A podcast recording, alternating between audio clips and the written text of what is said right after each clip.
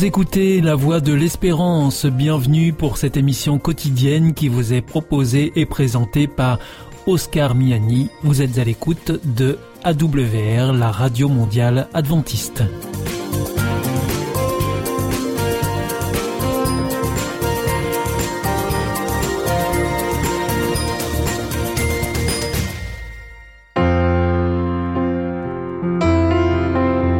Rencontre autour de la parole, une prédication enregistrée en public en l'église adventiste de Collonges-sous-Salève. Aujourd'hui, la prédication vous est présentée par Roland Meyer sur le thème des paroles et un regard de Jésus.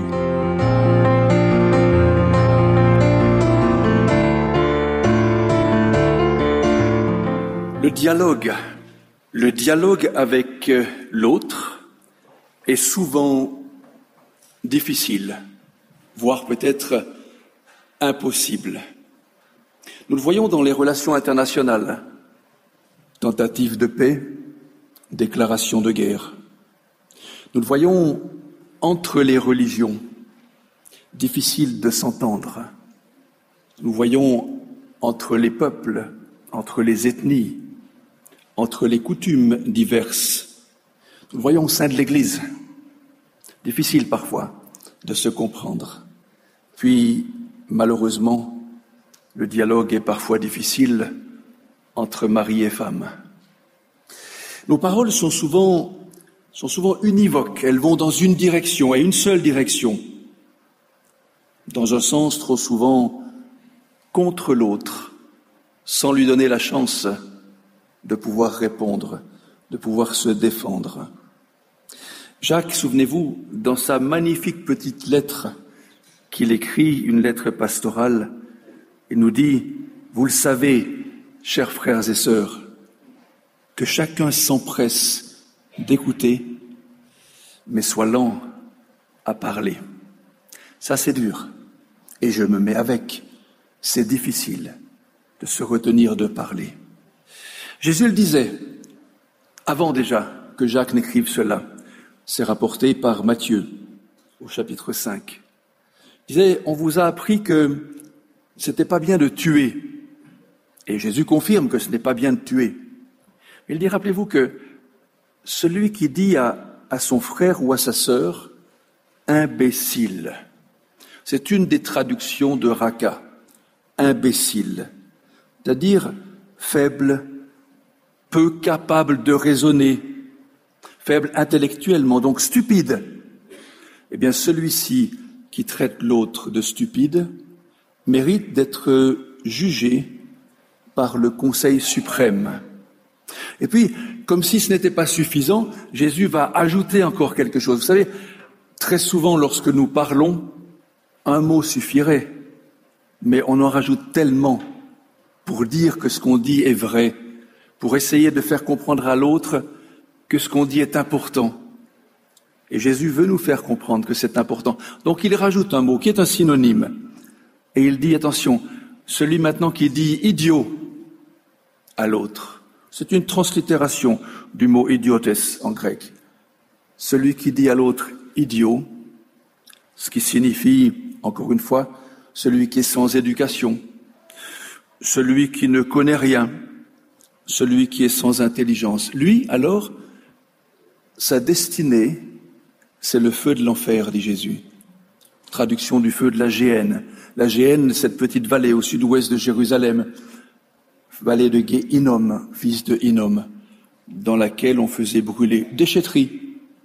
On faisait brûler 24 heures sur 24 les saletés de la ville de Jérusalem. Et Jésus prend, comme les auteurs du Nouveau Testament, ce mot comme, comme typique et représentant le lieu de destruction pour toujours. Alors, imbécile, idiot, je sais où je vais, dans le feu de la géhenne. Je n'ai pas le droit de vivre lorsque je traite quelqu'un de la sorte. Mais, Dieu a une énorme patience envers nous. Ouf, heureusement. Et on le constate dans, beaucoup de textes, mais en particulier au début du livre d'Ésaïe. Vous rappelez, on l'a déjà dit à maintes reprises, je ne m'apesantirai pas sur ce texte, Mais tout au début du texte d'Ésaïe, c'est le Seigneur qui parle. Ésaïe rapporte les paroles du Seigneur. Et il dit, j'ai élevé, j'ai nourri des enfants, et ces enfants ne m'ont pas écouté. Ces enfants, ensuite, on le sait, c'est Israël. Et Dieu va dire, Israël est sans intelligence. Il est malade de la tête aux pieds et des pieds à la tête. Rien ne va plus. Le texte dit cela. Et il le compare même à deux animaux, au bœuf et à l'âne, qui eux au moins ont l'intelligence de savoir qui est leur maître. Mais Dieu ne reste pas dans cette, ce constat apparemment d'échec. Dès le verset 18, il dit à ses enfants, stupides de la tête aux pieds et des pieds à la tête, et si on se mettait autour d'une table pour parler? Puis Dieu met le doigt sur le problème. Si c'est votre péché qui vous empêche d'avancer. Alors j'ai la solution. Et tout le livre d'Ésaïe, jusqu'au dernier chapitre, sera successivement les solutions données par Dieu, proposées par Dieu, y compris l'annonce de la naissance de Jésus, pour que Israël comprenne qu'il y a une voie du salut. Ce n'est pas celle qu'ils ont choisie, mais c'est celle que Dieu leur propose de choisir. Oui, Dieu a des solutions. Il est patient envers nous. Sans la solution divine, les humains iraient droit dans le mur. La solution divine, nous la connaissons depuis toujours pratiquement dans nos lectures bibliques. Jésus. Jésus qui quitte le ciel et qui vient sur la terre. Ah, pour nous, ça paraît simple, normal, c'est bientôt Noël, le petit enfant dans la crèche, puis il va sauver l'humanité, il va mourir et ressusciter, oui. Mais Jésus quitte le ciel et il vient sur la terre pour nous apprendre à vivre et pour surtout nous éviter d'entrer dans le mur pour une mort éternelle. Et ça, c'est le travail de Jésus. Il nous apprend à nous respecter, il nous apprend à vivre ensemble.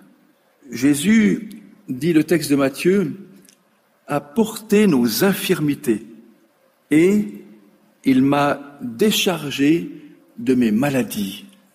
Alors, les infirmités, un mot important, asténéia. Ah, là je vois les médicaux qui prêtent l'oreille. Qu'est-ce que c'est que l'asténéia? L'asthénie.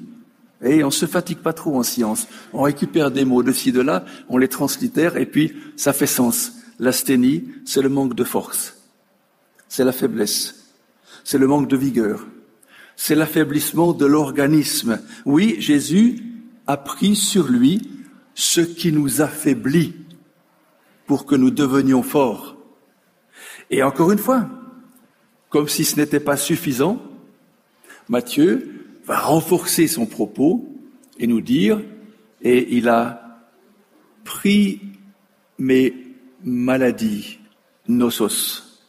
Et encore une fois, les médicaux savent que le terme nosocomial, qui vient de nosos, signifie l'hôpital, ce qui se passe dans l'hôpital, la maladie qu'on peut attraper dans l'hôpital.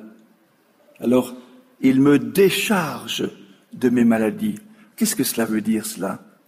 Quelle est la fin d'une maladie pour vous et pour moi? La mort. Or, prendre nos maladies, c'est nous donner la vie et supprimer la mort. Voilà ce que dit Matthieu dans un tout petit texte. Il est venu se charger de mes faiblesses et il a ôté mes maladies. Alors, à Capernaum, à Jésus, ce grand médecin, comme on l'appelle souvent, on lui amène un paralytique. Un paralytique. Et puis ce paralytique, eh bien, il vient là pour être guéri. Et voilà que Jésus le regarde avec toute la compassion qu'il peut avoir et lui dit, mon ami, tes péchés sont pardonnés. Le péché, c'est quoi? C'est le fait de se détourner de la vie, se détourner de Dieu et entrer dans le royaume du diable. Autrement dit, pénétrer dans le royaume de la mort. Alors, il lui dit, tes péchés sont pardonnés. Oui, mais le problème, c'est que le paralytique n'est pas venu pour cela. Peu importe que mes péchés soient pardonnés. Moi, ce que je veux, c'est repartir chez moi sur mes deux pieds. Mais à cette oui, tes péchés sont pardonnés. Il y a des gens qui sont là. Les scribes sont là. Les scribes, ce n'est pas n'importe qui. Les scribes, qu'on appelle les grammateos, sont des experts de la loi de Moïse. Mais ça peut être des secrétaires, des secrétaires d'État. Ce n'est pas juste des petits scribouillards qui prennent des notes de ce qu'on dit.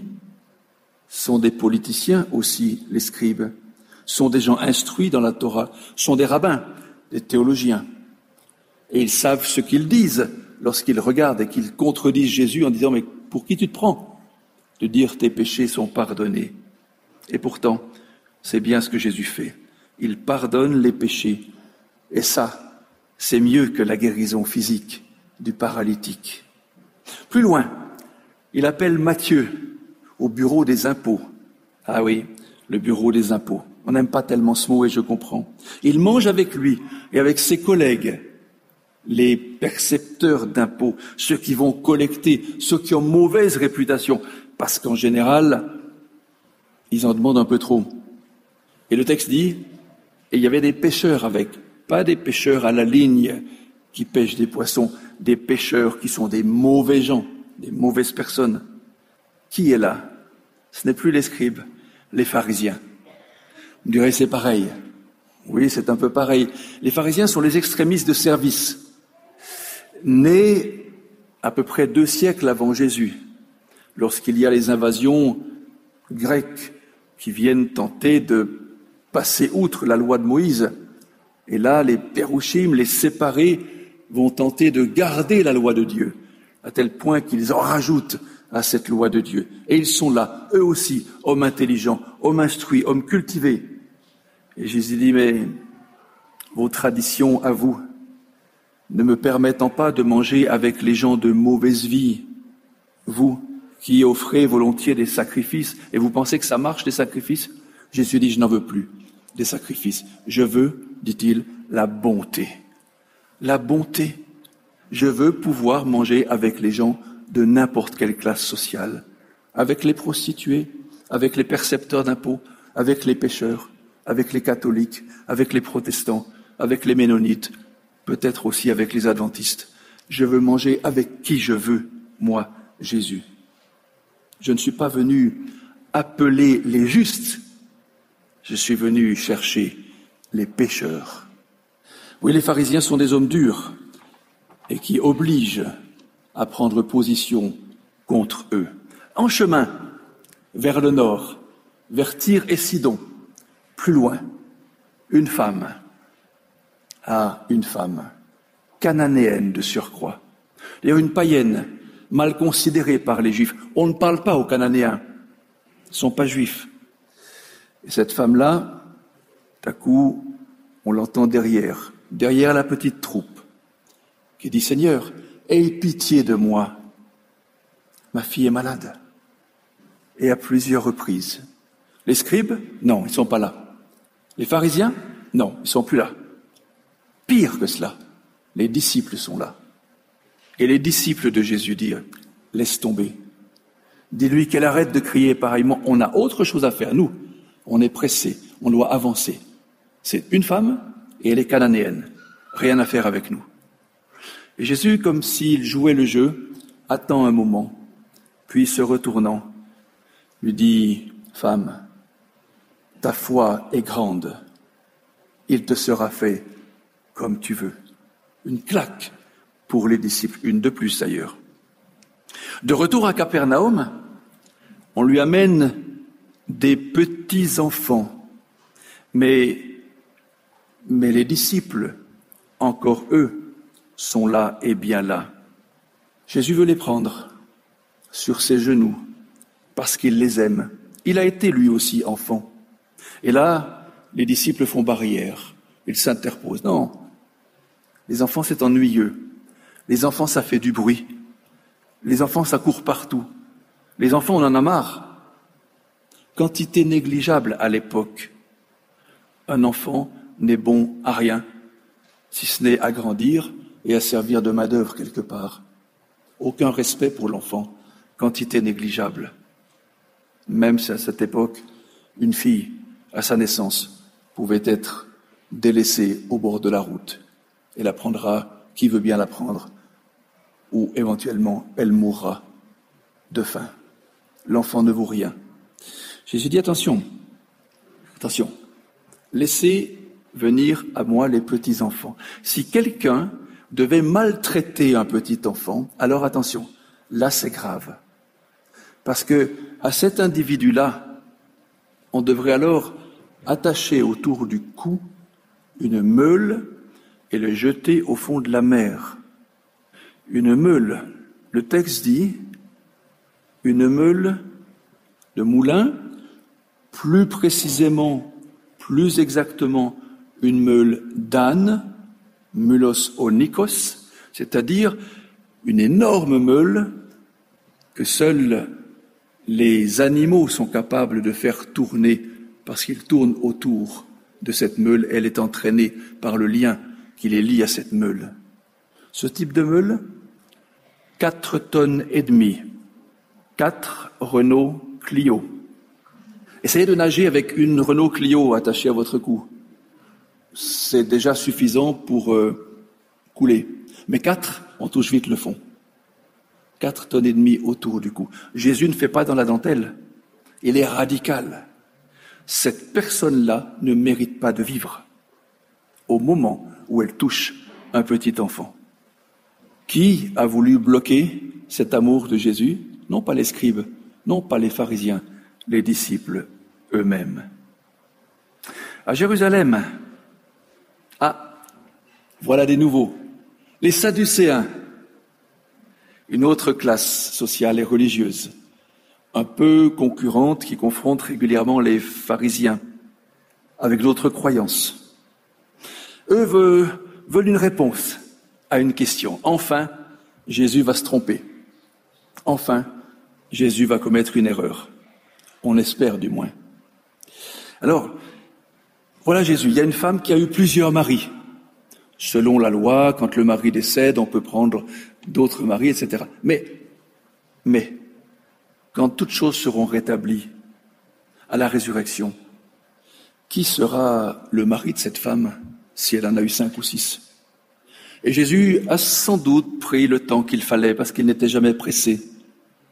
Et il réfléchit et leur dit, mais à la résurrection, vous serez comme des anges. C'est fin comme réponse, parce que les Sadducéens ne croyaient ni à la résurrection, ni aux anges. Et Jésus les prend sur leur terrain. Vous avez voulu m'avoir? C'est moi qui coupe court à la discussion. Alors chouette pour les pharisiens, parce qu'ils ont entendu ça. Et les pharisiens se disent, ah, il les a eus, ces Sadducéens. On va lui poser maintenant une question, nous, parce que là, il va tomber dedans. La question est, Seigneur, quel est le plus grand commandement? Le plus grand commandement? Les pharisiens, spécialistes des commandements, et les centaines de commandements ajoutés à la loi de Dieu. Des légalistes, on n'en fait pas mieux. Ils s'attendaient à ce que Jésus récite les dix commandements qu'il insiste peut-être sur l'adultère, besoin sur le sabbat. Deux commandements sur lesquels nous insistons. Les autres, c'est accessoire. Plus grand commandement. Aime Dieu. Aime ton prochain. Ni adultère, ni sabbat. Certes, vous me direz, ils sont compris dedans. Mais Jésus les déboute. Il est conscient qu'ils veulent un récit de casuistes, de connaisseurs de la loi. Ce n'est pas ce que Jésus fait tu aimeras. Ce que vous ne faites pas, vous, pharisiens. Vous enchaînez littéralement les gens sur le plan religieux. Vous n'aimez pas votre Dieu et vous haïssez votre voisin. Aimez d'abord Dieu et votre prochain. L'une des paroles les plus connues de Jésus, dans un texte rapporté peut-être un peu plus tardivement dans l'Évangile selon Jean, chapitre 8, vous rappelez, je ne te condamne pas non plus.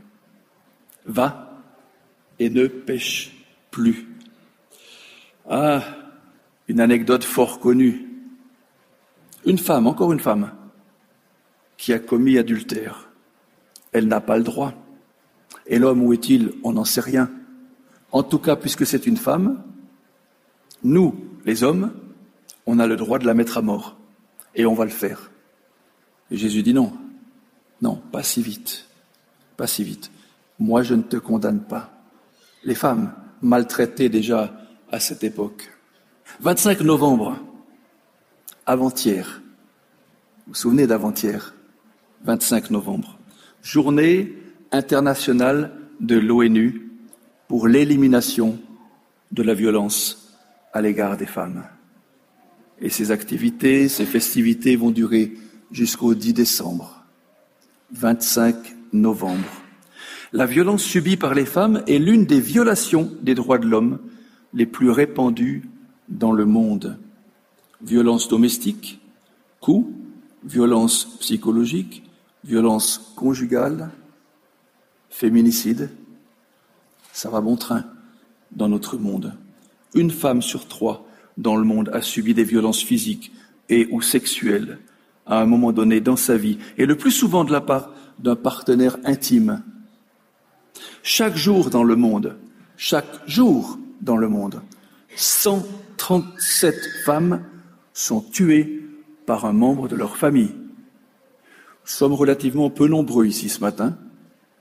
Covid, et puis deux autres cultes, un pour les jeunes, et puis le culte contact, mais si nous additionnons à peu près le parterre, la galerie, les techniciens et la chorale, c'est à peu près cela qui disparaît comme femme chaque jour sur la planète.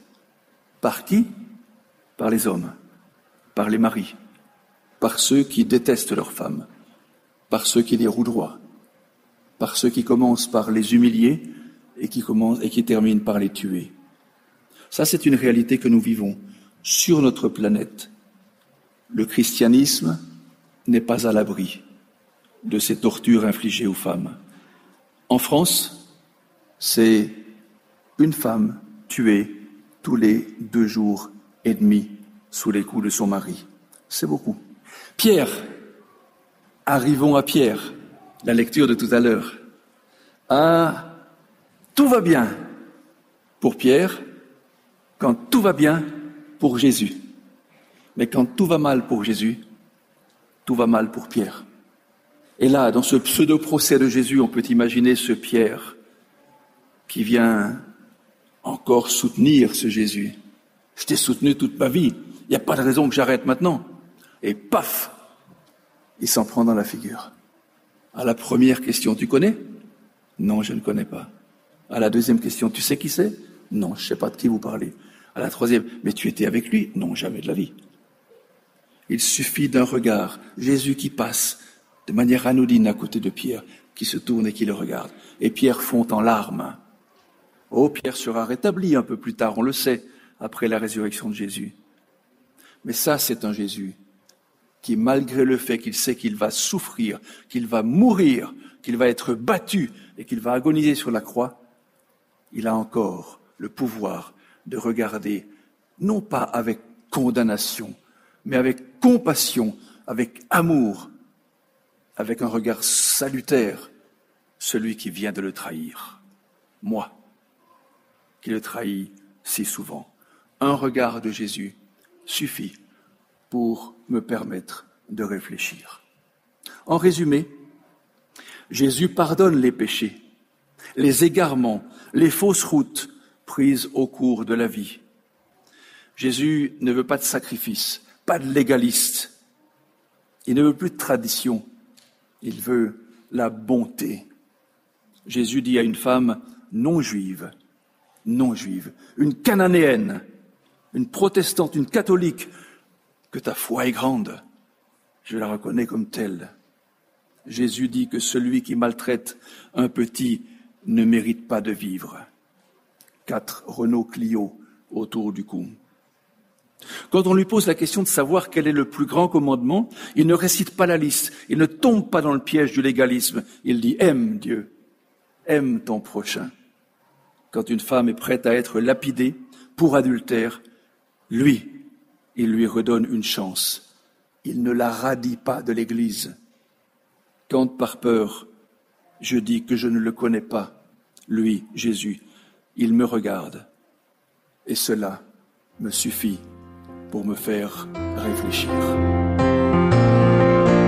C'était Rencontre autour de la parole, une prédication de Roland Meyer, une émission proposée en partenariat avec l'Église adventiste de Collonges-sous-Salève. Au nom de l'amour. Est-ce un nouveau film? Non, c'est le nouveau cours de l'IEBC. IEBC Oui, l'Institut de l'étude de la Bible par correspondance. Tu vas sur le site www.iebc.org et tu découvres tous les cours gratuits. Tu as raison. Au nom de l'amour, ça vaut la peine. Ce cours m'a vraiment interpellé. www.iebc.org